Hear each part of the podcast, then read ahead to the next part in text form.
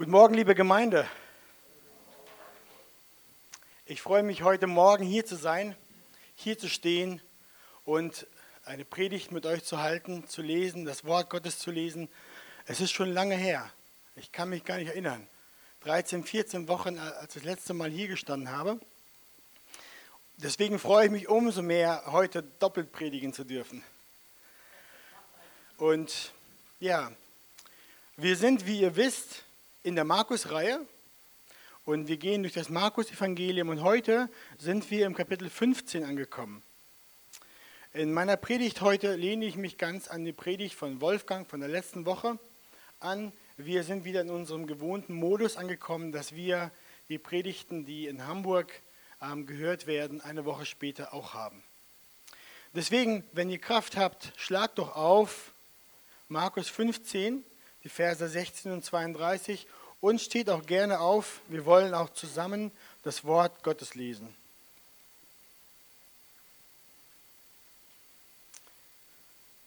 Markus 15, 16 bis 32. Da führten ihn die Kriegsknechte hinein in den Hof. Das ist das Prätorium. Und sie riefen die ganze Schar zusammen, legten ihm einen Purpurmantel um, flochten eine Dornenkrone und setzten sie ihm auf. Und sie fingen an, ihn zu grüßen. Sei gegrüßt, König der Juden. Und sie schlugen sein Haupt mit einem Rohr, spuckten ihn an und beugten die Knie und fielen vor ihm nieder.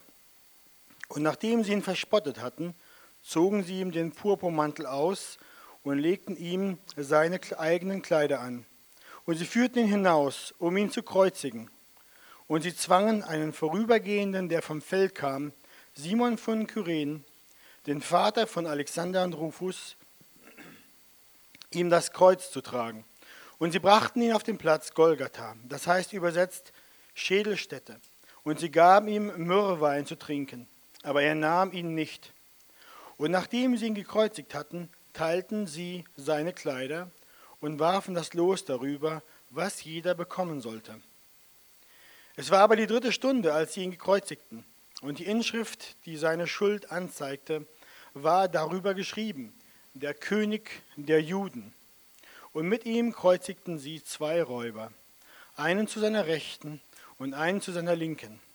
Da wurde die Schrift erfüllt, die spricht, und er ist unter die Gesetzlosen gerechnet worden.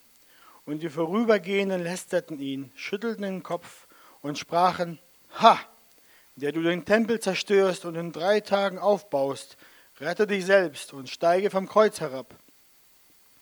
Gleicherweise spotteten aber auch die obersten Priester untereinander, samt den Schriftgelehrten und sprachen, andere hat er gerettet, sich selbst kann er nicht retten. Der Christus, der König von Israel, steige nun vom Kreuz herab, damit wir sehen und glauben. Auch die, welche mit ihm gekreuzigt wurden, schmähten ihn. Soweit. Ich bete noch. Vater, hab Dank dass wir heute an dieser Textstelle angekommen sind im Markus-Evangelium, wo wir lesen darüber, wie du deinen Sohn gegeben hast. Jesus Christus, wir lesen darüber, wie du das Opfer wurdest, ein für allemal, vollkommenes Opfer für uns. Bitte hilf uns erneut zu sehen, was das bedeutet, wie wichtig es ist und was da geschah.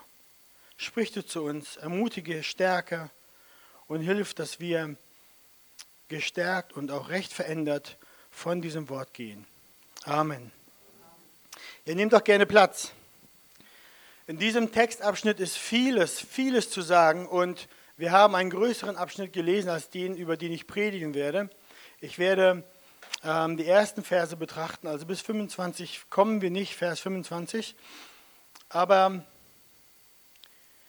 wir beginnen. Im letzten, Im letzten Gottesdienst, im Abschnitt davor, haben wir gehört und gelesen, wie Pilatus Jesus der Kreuzigung brach gab. Obwohl er selbst sagte, dass ich finde an ihm keine Schuld, hat er ihn doch auspeitschen lassen und hat sich der Menge gebeugt, die ganz laut, laut schrie, kreuzige ihn, kreuzige ihn.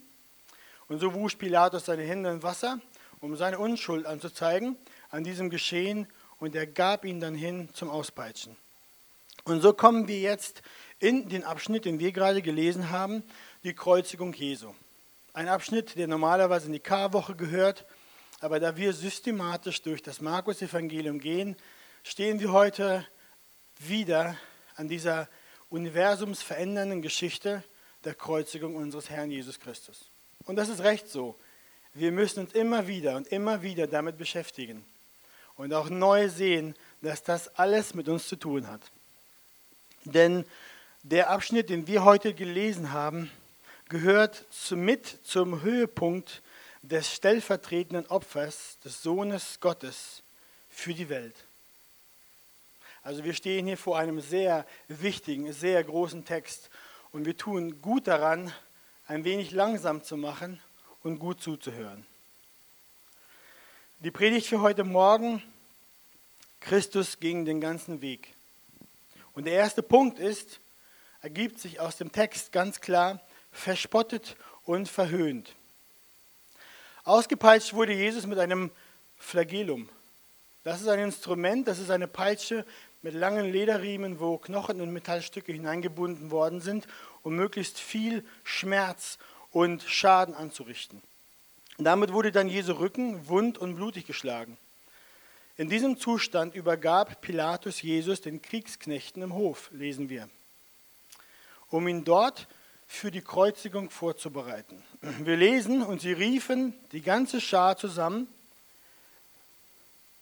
legten ihm einen Purpurmantel um, flochten eine Dornenkrone und setzten sie ihm auf.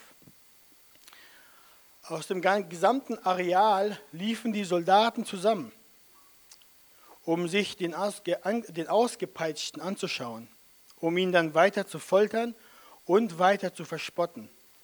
Wir lesen, sie hängten ihm dann auf den blutüberströmten Rücken einen Purpurmantel, wahrscheinlich einen alten Soldatenmantel, der ausgebleicht war, um, ein Militärmantel. Matthäus berichtet auch an anderer Stelle, dass sie auch ihm einen Stock in die Hand gaben als Zepter. Und um das Bild völlig zu machen, gaben sie ihm auch eine Krone, die sie aber aus langen Dornen und Disteln woben und ihm auf das Haupt drückten. So steht Jesus da.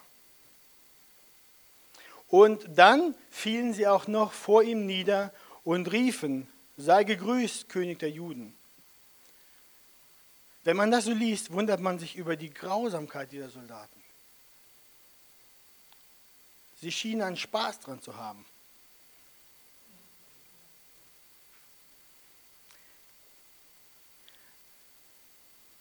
Sie schienen echt einen Spaß dran zu haben, den unschuldigen, der geschlagenen, mit Schmerzen gepeinigten Mann nun auch noch mit Spott und Hohn zu übersehen und zu erniedrigen.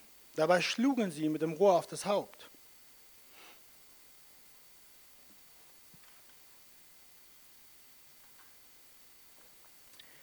Ja, ihr Lieben, das wird keine einfache Predigt für mich. Aber das ist gut. Das soll auch keine einfache Predigt für euch sein.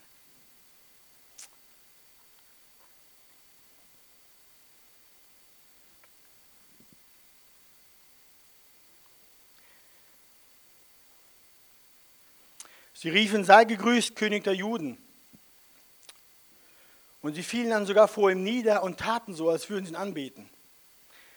Dabei stand dieser, überlegt euch das Bild.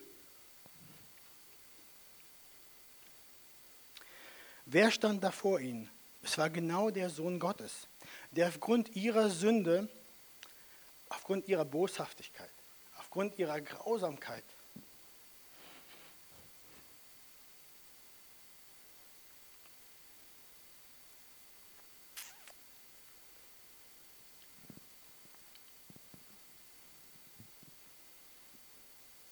Es war der Sohn Gottes, der vor ihnen stand, der aufgrund dieser Grausamkeit und Sünde im Menschen gekommen war.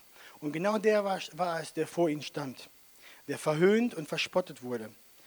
Der Mensch, das sehen wir an dem Beispiel der Soldaten, ist vollkommen verkommen, vollkommen zum Schlimmsten fähig und bereit, völlig in Feindschaft und Rebellion gegen Gott, den Schöpfer und Vater, aufgestellt.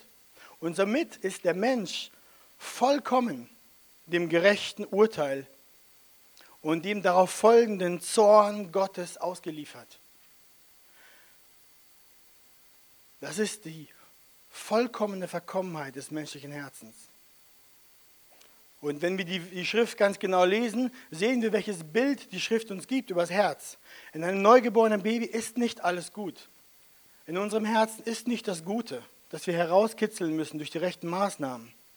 Durch ein bisschen Coaching wird das Leben gut, wird das ein guter Mensch werden. Nein, die Realität, die die Bibel uns gibt, ist, dass das Herz vollkommen verdorben ist und unter den Umständen zum Schlimmsten fähig ist. Da sind wir alle gleich. Deswegen können wir uns in den Soldaten auch selbst sehr gut sehen. Sie spiegeln nur unser Herz wider, das ohne Gott unterwegs ist. In Rebellion, in Kampf, in Auflehnung, in Fäuste schütteln, in sich selbst beschützen. Wenn die Not drückt, ist sich jeder selbst der Nächste. So ist es ohne Gott. So ist es in der Welt ohne Gott. Darum sehen wir hier Jesus stehen vor den Soldaten, geschlagen und verhöhnt. Nur die Soldaten wussten nicht, wer er war. Sie waren blind. Sie sahen nicht, wen sie da zu Rechtens als König anriefen. Lasst uns nicht vergessen, was der Psalmist schreibt. Der im Himmel wohnt, lacht ihrer und der Herr spottet ihrer. Wir kennen ja das Sprichwort, das sagen wir dauernd oder wir sagen das in unserem Gebrauch. Wer zuletzt lacht, lacht am besten. Nun, bei Gott ist es ultimativ so der Fall. Wir lesen in Galater 6, 7, irrt euch nicht, Gott lässt sich nicht spotten. Denn was der Mensch sieht, das wird er auch ernten. Lieber Freund, heute Morgen, Gott wird am Ende das letzte Wort sprechen. Gott wird das letzte Wort über dein Leben sprechen. Und wenn das gesagt ist, wird es keine Widerrede geben. Kein Aber, keine Erklärung und Entschuldigung. Er wird zum Letzt, zuletzt zum Schluss lachen.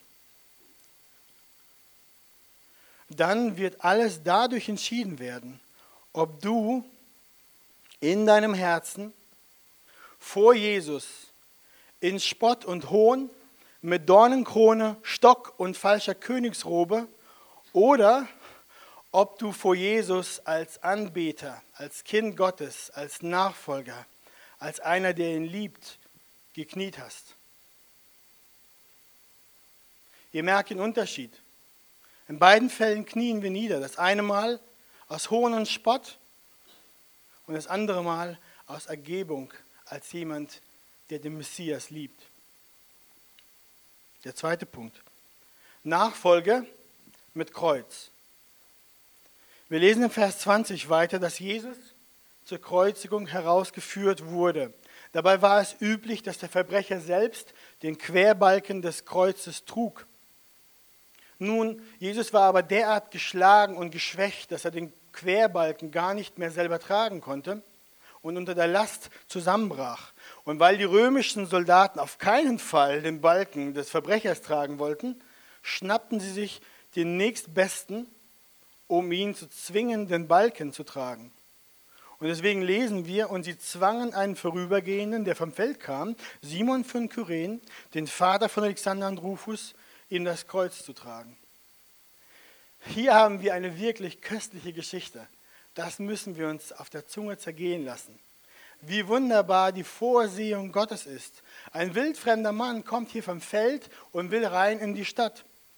Er kommt zufällig, und ich mache hier Gänsefüßchen drum, kommt er doch wirklich zur Stadt Jerusalem und den schnappen sich die Soldaten. Ihn zwingen sie und legen ihm diesen Liebesdienst auf, dass er dann den Balken, den schweren Balken von der Stadt wegträgt, hinaus nach Golgatha. Auf diesen Fremden hatte Gott den Plan gelegt und hatte ihn dazu ausersehen.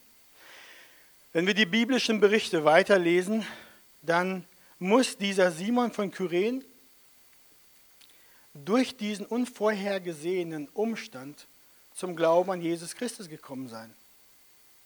Sein Weg, den er gehen wollte, wurde abrupt geändert und auf einmal fand er sich auf Golgatha wieder.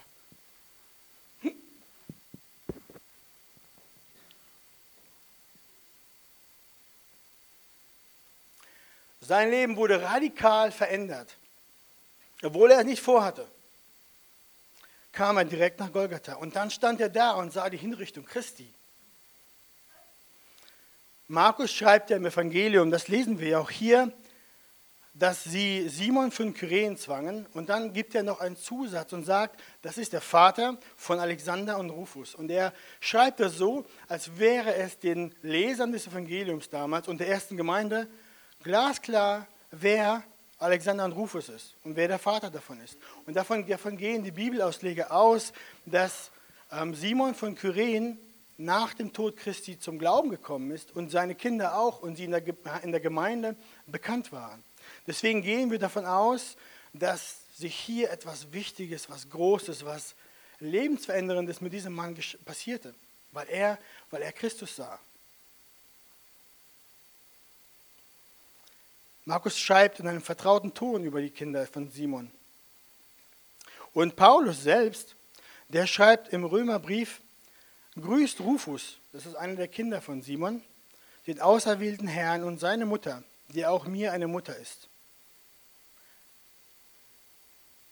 Demzufolge ist die ganze Familie des Simon von Kyren gläubig geworden. Und angefangen hatte alles mit einem, ein Gänsefüßchen, Zufall. Oder richtigerweise durch, die, durch das Eingreifen Gottes.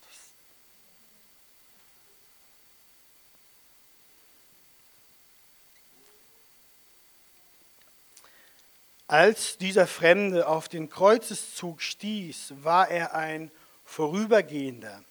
Doch aus dem Vorübergehenden wurde ein Nachfolger Christi. Er trug den Querbalken des Messias und wurde dann zu einem Jünger. Simon ist hier ein Vorbild der Jüngerschaft geworden, weil uns fallen sofort die Worte Christi ein, der sagt in Markus 8, 34, wer mir nachfolgen will, der verleugne sich selbst und nehme sein Kreuz auf sich und folge mir nach. Simon ist hier ein Bild dafür. Wahre Nachfolger Jesu, die es in, in, in Realität und auch in einer Bereitschaft leben, sich selbst zu verleugnen und sein Kreuz zu tragen. Wer Jesus nachfolgen will, der muss bereit sein, Schmach, Verachtung, Verfolgung und Leiden um Christi willen zu erleiden. Paulus schreibt nun freue ich mich in den Leiden, die ich für euch leide, und erstatte an meinem Fleisch, was an den Leiden Christi noch fehlt, für seinen Leib, das ist die Gemeinde. Aber was meint er hier eigentlich? Haben wir Leiden, die wir den Leiden Christi bei der Kreuzigung noch hinzufügen können?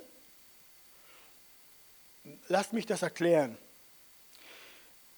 Das muss ganz klar gesagt sein. Jesus hat den Zorn Gottes an unserer Stelle ganz allein getragen. Er nahm die Last und den Fluch unserer Sünde ganz allein auf sich. Dabei können wir ihm nicht helfen. Da haben wir nichts beizutragen. Wir können nicht sein Kreuz tragen und dadurch meinen, dass wir auch nur einen Hauch Mitverdienst an der Erlösung haben. Keine Pilgerfahrt auf den Knien nach Rom, kein Dauerfasten, keine Selbstkasteiung trägt auch nur ein Sandkörnchen bei dazu, dass du und ich am Ende erlöst sind. Das muss ganz klar gesagt werden. Wenn du wirklich selig werden willst, dann musst du nur einem Kreuzesträger und einem Gekreuzigten vertrauen. Und das ist Jesus Christus, der Auferstandene. Wir werden nicht dadurch gerettet, dass wir seinem Erlösungswerk auch nur irgendetwas hinzufügen, sondern nur dadurch, dass sein vollkommenes Erlösungswerk, das er allein vollbracht hat, dass wir daran glauben und diesem vertrauen.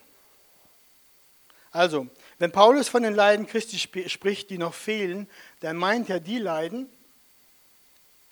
die Gott in der Zeit, die er sieht, dass die Kinder Gottes auf der Erde sind, bevor er wiederkommt und sein Königreich und seine Gerechtigkeit für ein für allemal bestehen. In dieser Zeit ist es so, dass die Kinder Gottes leiden. Und Gott sieht diese Leiden.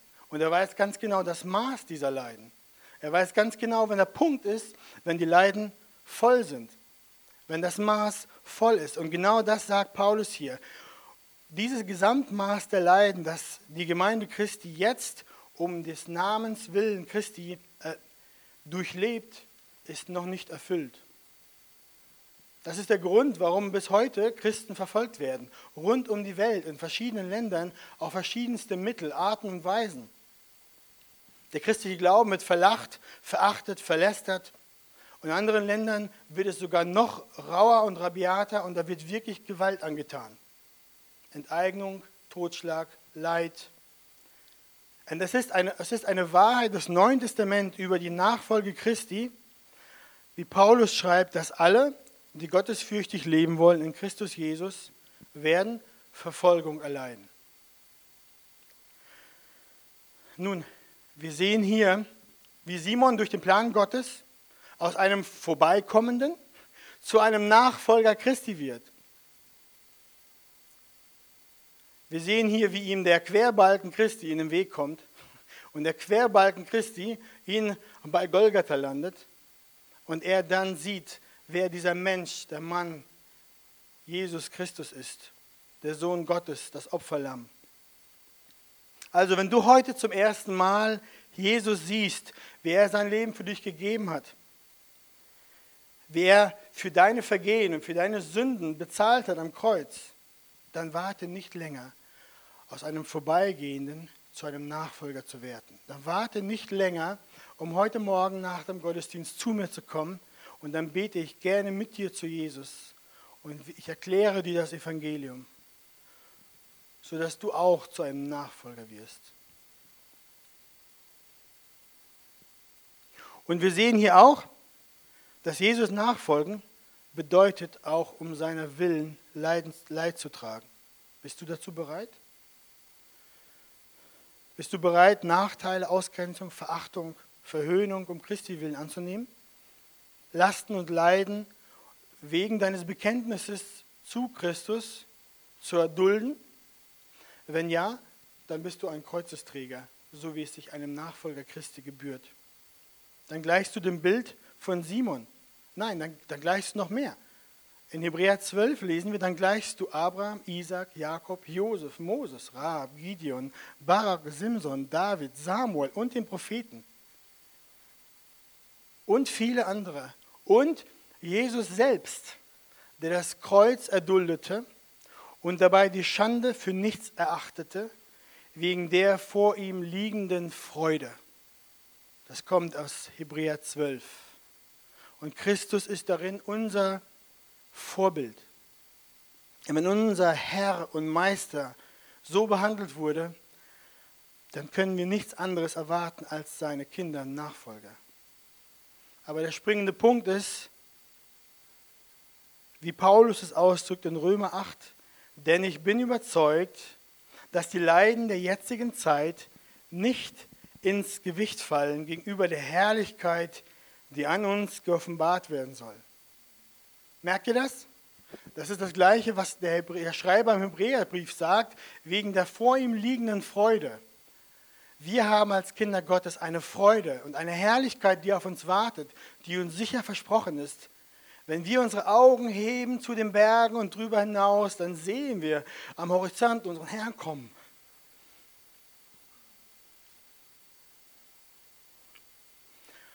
Und dann werden wir Kraft empfangen auch durch Leiden zu gehen und Verfolgung und Ungerechtigkeit. Lasst uns den dritten Punkt anschauen. Jesus leiden ohne Erleichterung. Jetzt geht es zur Sache. Nachdem die Soldaten mit Jesus und Simon am Hügel Golgatha angekommen waren, begann die Kreuzigung. Und wir lesen,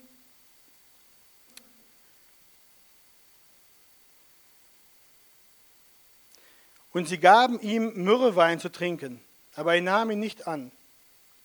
Markus 3, Vers 23, Kapitel 15. Sie wollten ihm Myrrhewein geben. Es handelt sich bei diesem Myrrhewein um eine primitive Art von Betäubungsmittel. Man nahm Wein, mischte es mit Myrrhe und gab es denen zu, Kreuzigenden, ähm, damit sie ruhig gestellt werden. Vielleicht war das ein Akt von Mitgefühl der Soldaten, vielleicht war es auch einfach nur Standardprozedur, um die Hinzurichtenden ein wenig ruhig zu stellen, auf dass es einfacher war, sie ans Kreuz zu nageln. Wie dem auch sei, sie boten dies Jesus an und er lehnte ab. Aber warum lehnte Jesus das ab? Er wollte den ganzen Weg gehen. Und das ist der Titel der Predigt. Jesus ging den ganzen Weg.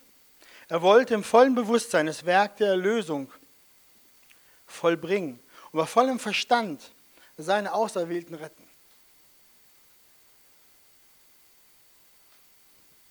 Er wollte in voller Klarheit den Willen seines Vaters erfüllen und um unserer Willen den vollen Kelch des Zornes Gottes trinken. Wie könnte er sonst die Strafe tragen, ohne sie in Wirklichkeit zu fühlen oder gemindert zu fühlen?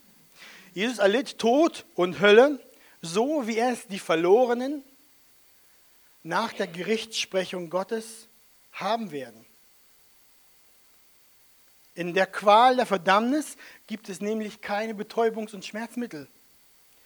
Und so wie die Gottlosen die volle Wucht des Zornes Gottes erleiden werden und der Strafe Gottes erleiden werden, so musste Jesus ebenfalls die volle Wucht des göttlichen Zorns erleiden, anstelle der Glaubenden. Darum wollte Jesus nicht das Kreuz unter Betäubung erleiden. Er lehnte es ab. Denn so hätte er auch niemals die gewaltigen Worte am Kreuz sagen können. Nie wäre sein Leidensschrei zu hören gewesen, Eli, Eli, Lama Sabtani, mein Gott, mein Gott, warum hast du mich verlassen? Er hätte auch nicht beten können, Vater, vergib ihnen, denn sie wissen nicht, was sie tun.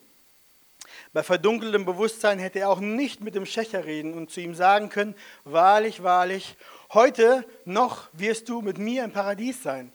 Wir hätten auch nie Jesu Worte gehört, der Ergebung zu seinem Vater. Vater, in deine Hände befehle ich meinen Geist. Und auch die letzten Siegesworte am Kreuz hätten wir nicht gekannt. Es ist vollbracht. Unser Herr und Meister verzichtete auf Erleichterung und Linderung aus diesen Gründen, damit er bei vollem Sinne das Werk des Heils ohne Umwege gehen konnte und den Kelch voll austrinken konnte bis zum letzten Tropfen. Wisst ihr, Jesus ging niemals den leichten Weg. Als er Hunger war, hatte in der Wüste und der Teufel zu ihm kam und sagte, sprich doch nur ein Wort, dann wird aus diesem Stein ein Brot. Und Jesus hatte es tun können, aber er tat es nicht. Als Satan ihm vorschlug, diese Welt jetzt am Kreuz auch ohne Leiden oder mit geminderten Leiden zu retten, dann lehnte Jesus ab. Als man ihn im Garten Gethsemane festnehmen wollte, hätte er sofort 10.000 Engel holen können. Aber er tat es nicht. Und genauso hier auch. Als sie ihm anboten, Myrrhewein zu trinken, lehnte er es ab. So ist unser Heiland. Er schonte sich nicht sondern ging bis zum letzten, damit wir eine volle Erlösung haben. Unser Heiland schonte sich nicht. Zuerst, treibt dieses Wissen nicht heute Morgen dich auf die Knie erneut, sodass du den Retter neu anbetest, sodass du siehst, wie gut er ist, was er gelitten hat, was er getan hat, was nötig war, damit du erlöst wirst aus dem sicheren Weg in die Verdammnis in die Finsternis. Unser Retter ging durch die Tiefe, um dich zu retten, um mich zu retten. Welch ein Retter haben wir.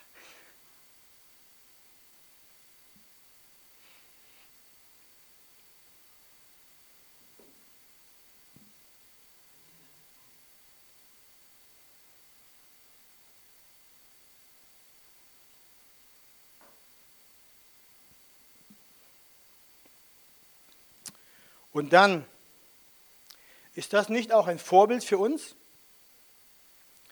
Als Kinder Gottes in der Nachfolge unseres Herrn, lasst uns nicht immer suchen, den leichteren Weg zu gehen in der Nachfolge Christi. Lasst uns unsere Nachfolge bis zum Ende gehen. Lasst uns der Heiligung ohne Kompromisse nachjagen. Lasst uns unsere Arbeit für Jesus nicht liegen lassen, sondern unseren Dienst bis zum Ende durchführen. Und lasst uns nicht mit dem Gebet aufhören, sondern ohne Unterlass lasst uns dabei bleiben und mit dem Werken der Nächstenliebe. Und wollen wir auch nicht müde werden. sondern wir wollen die Christi, die Liebe Christi ausleben, bis er kommt. Nicht, weil wir uns damit retten, sondern weil wir durch Jesus gerettet sind, weil wir verändert sind, weil wir so einen Messias haben.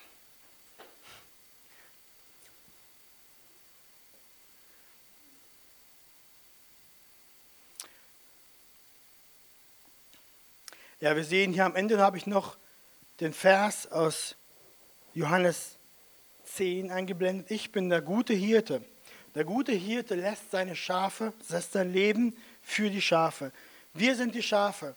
Er ist der gute Hirte, der uns weidet. Und er las sein Leben, er ließ sein Leben für uns am Kreuz. Und wir sehen auf diese Art und Weise, wie er es getan hat. Und das sollte uns mit neuem Dank erfüllen, mit Anbetung, mit Antrieb, mit Kraft fürs Leben.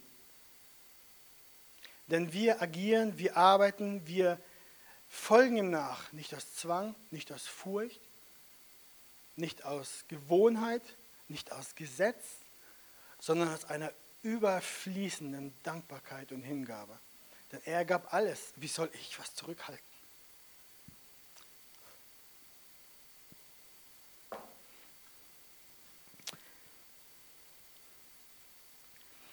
Jesus, hab Dank für dieses Wort. Das ist nicht leicht zu predigen über deinen Tod.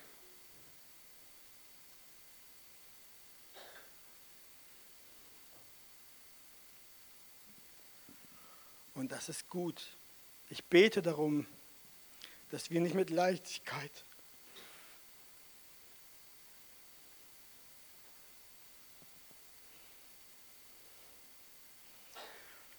Ich bete darum, dass wir niemals mit Leichtigkeit vor deinem Kreuz bei Golgatha stehen. Denn hier hast du Leben erwirkt für uns.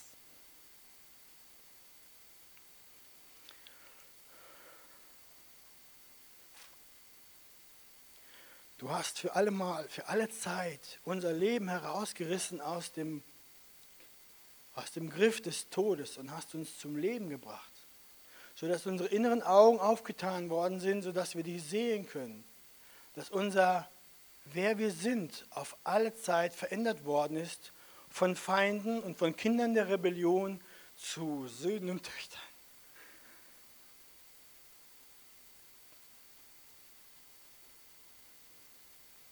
Ja, und das macht unsere Herzen jubelnd und das macht unsere Füße leicht.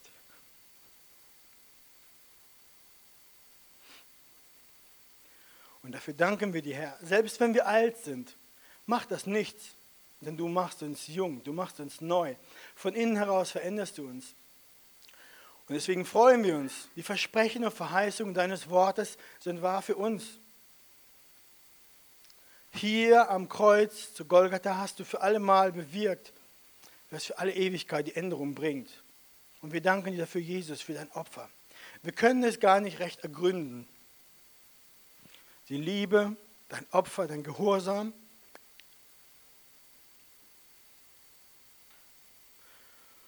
Und wir bitten dich für zweierlei. Auf der einen Seite, dass du in uns diese Art von Gehorsam und Unterordnung bewirkst.